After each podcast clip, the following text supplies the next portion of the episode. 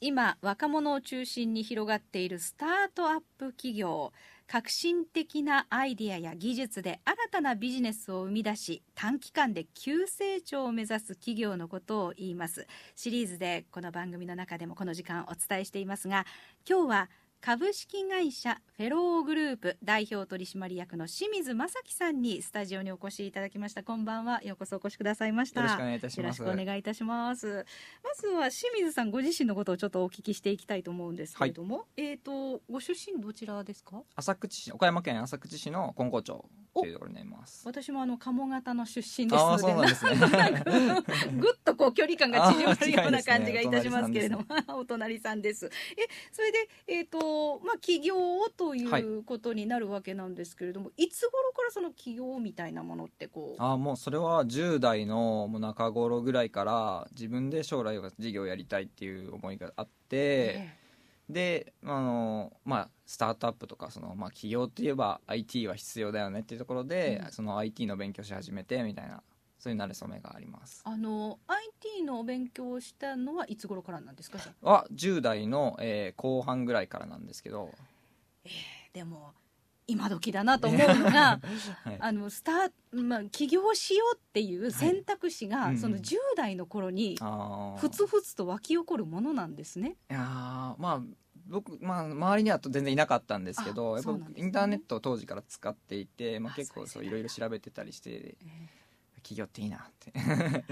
でいつか起業をっていうその目標があったから、はい。じゃあそこに行くには IT というものもねはい。身につけておいたり、そうですね。こをちょっとこう極めていったりはい。するのが、はい。まあ、近道というかいいだろうという。そうですね。IT はまあ必須だろうなと思って、はい、はあそういうことなんですね。えで、えーとまあ、起業ということになるんですけれども、はい。株式会社フェローグループというのはいつ立ち上げられた会社なんですか？は、えっと昨年末の2021年の12月22日なので、はい。まだ1年経っていません。あそうですね、えこう立ち上げるのって結構大変でしたか？あのもともとそのフリーランスのエンジニアとしてその IT エンジニアとして独立して、まあ、個人事業主みたいな形をしていったのでそれが2年ぐらいやっていて、えなのでそこからこういわゆる法人なりというかえうん。そこから法人を立ち上げるっていう形形だったんで、ええ。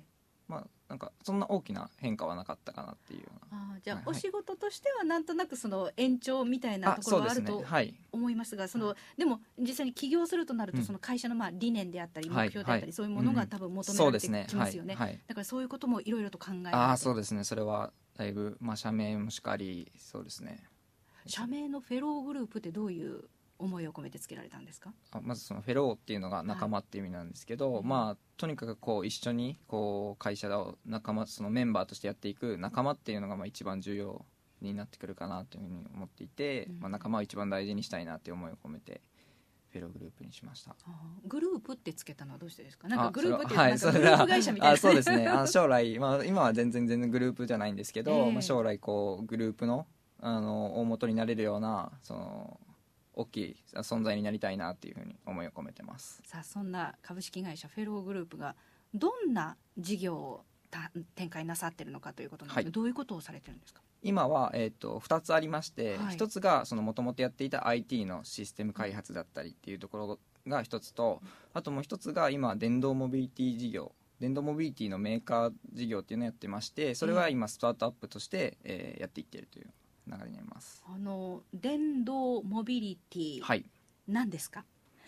電動モビリティ えーっとモビリティ。まあではモビリティは移動手段なんですけど、はいはい。わゆる自転車とか、うん。まあ、最近新しいそのキックボードとか言われるやつのその電動版はいはいそういったののこう作っていくメーカーとして、えーやっていっているっていうような感じになります。えフェローグループとしてそれをもう開発作っていくという？そうですね。はいちなみにどういったものが今まであったものと違うものが出来上がってるってことですか？そうですね、まあ、ええそもそもでん例えば電動キックボードにしては、はい。えーまあ、全然取り扱ってるメーカーさんが少なくてですね、ええ。ただこれからこう電動モビリティの時代が来るんですね。はい。なのでそそこに向けて今その、まあ、日本にはまだこのないそのせ高性能な電動キックボードとか、まあ、これから電動バイクとかも開発していくんですけど、うん。まあ、そういったところをやっていきたいなっていうとところですね。あの形のイメージが湧くかどうか分かりませんけれども、はい。本当にあのボードの上になんかこう、えー、と取っ手みたいなもの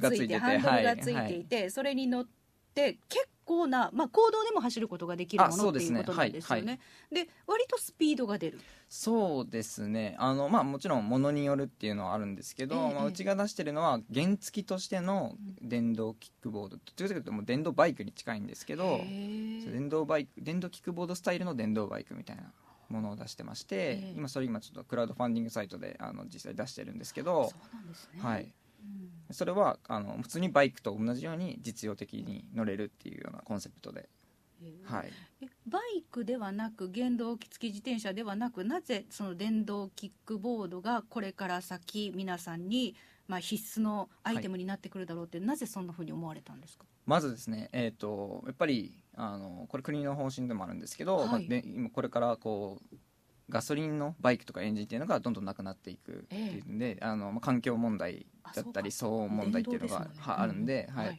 なんでそういうところで、まあ、電動っていうのが、まあ、これから主流になっていくっていうのは、まあ、見えていて実際にその電動キックボードとかも例えば原付でヘルメットしてる乗るには、えー結構ハードルが高い人とかもいるんですけど例えば女性の方だったりとか、はい。っていうんですけど、まあ、今先日法改正がされまして、えええ。あのまあ、えー言ってみたらヘルメット着用推奨で、えー気軽に免許なくても乗れるっていうような乗り物、まあ、16歳以上とかっていろいろ制限はあるんですけど、ええ。これからはもうなんかちょっとそこに行くちょっとなんか移動するにはこう誰でもそれを使うでしょうねみたいなで気軽に乗れるモビリティになってくるっていう。海外でもすでにほとんどそうなってきていて、ええ。日本は今やっと追いついているっていうような状況です。そういうはい状況があるんですね、はい。あの日本らしい、まあ、日本の人たちに使いやすいその電動キックボードに開発してる開あそうですね。はい。まだあの、まあ、世界僕はその国内だけじゃなくえて世界もし見てるんですけど、はい。あのまあ、世界中でこう販売できるような技術とか革新性を持ったものを今開発していってます、えあのどこがどんなふうにその日本に合ってるような形になってるわけですか、まあ、た形というかスタイルというか。例えば今、はい。あのまあ、ちょっとこれあのあそこまで大きくは話せないんですけどあすのねはい、すごい持ち歩きにこう便利なへものーとか。そうですそうです。言ってもそのキックボード電動キックボードって重たくて大きいんですよ。そうでしょうね。そうではい。電車で持ち運べるっていうメリットとかもあるんですけど実際それを持っていこうと思ったら結構大変なんですけど。それこそ女性は大変ですよ。そうですそうですそうです、んなんでそれをこうなんでしょうね。例えば例えばですけどバッグに入れて持ち運べるはあ面白い、はいってい。うようなそんなコンセプトのものを今あの研究開発していっていますえこれは、えっと、ベラシティと呼ぶんですか、はい。はいという電動モビリティブランドを、はい。まあ、立ち上げて、えーキックスクーター VX50、はいああそれ V- VX50 とあ50 125普です。はい通に言えばよかったんですね。はい。ということを、はい。まあ、展開されていくということで、はまあ、今後の夢一言で言うならあ時間いっぱいかな。一言だけ。はい、えー世界ですね。世界一の電動モビリティメーカーを目指してます。活躍を期待したいと思います、えー番組では今後さまざまなチャレンジをしているスタートアップ企業の皆さんをご紹介する予定です今日は株式会社フェローグループ代表取締役の清水正樹さんにお話を伺いました。清水さんこれからも頑張ってください。ありがとうございます。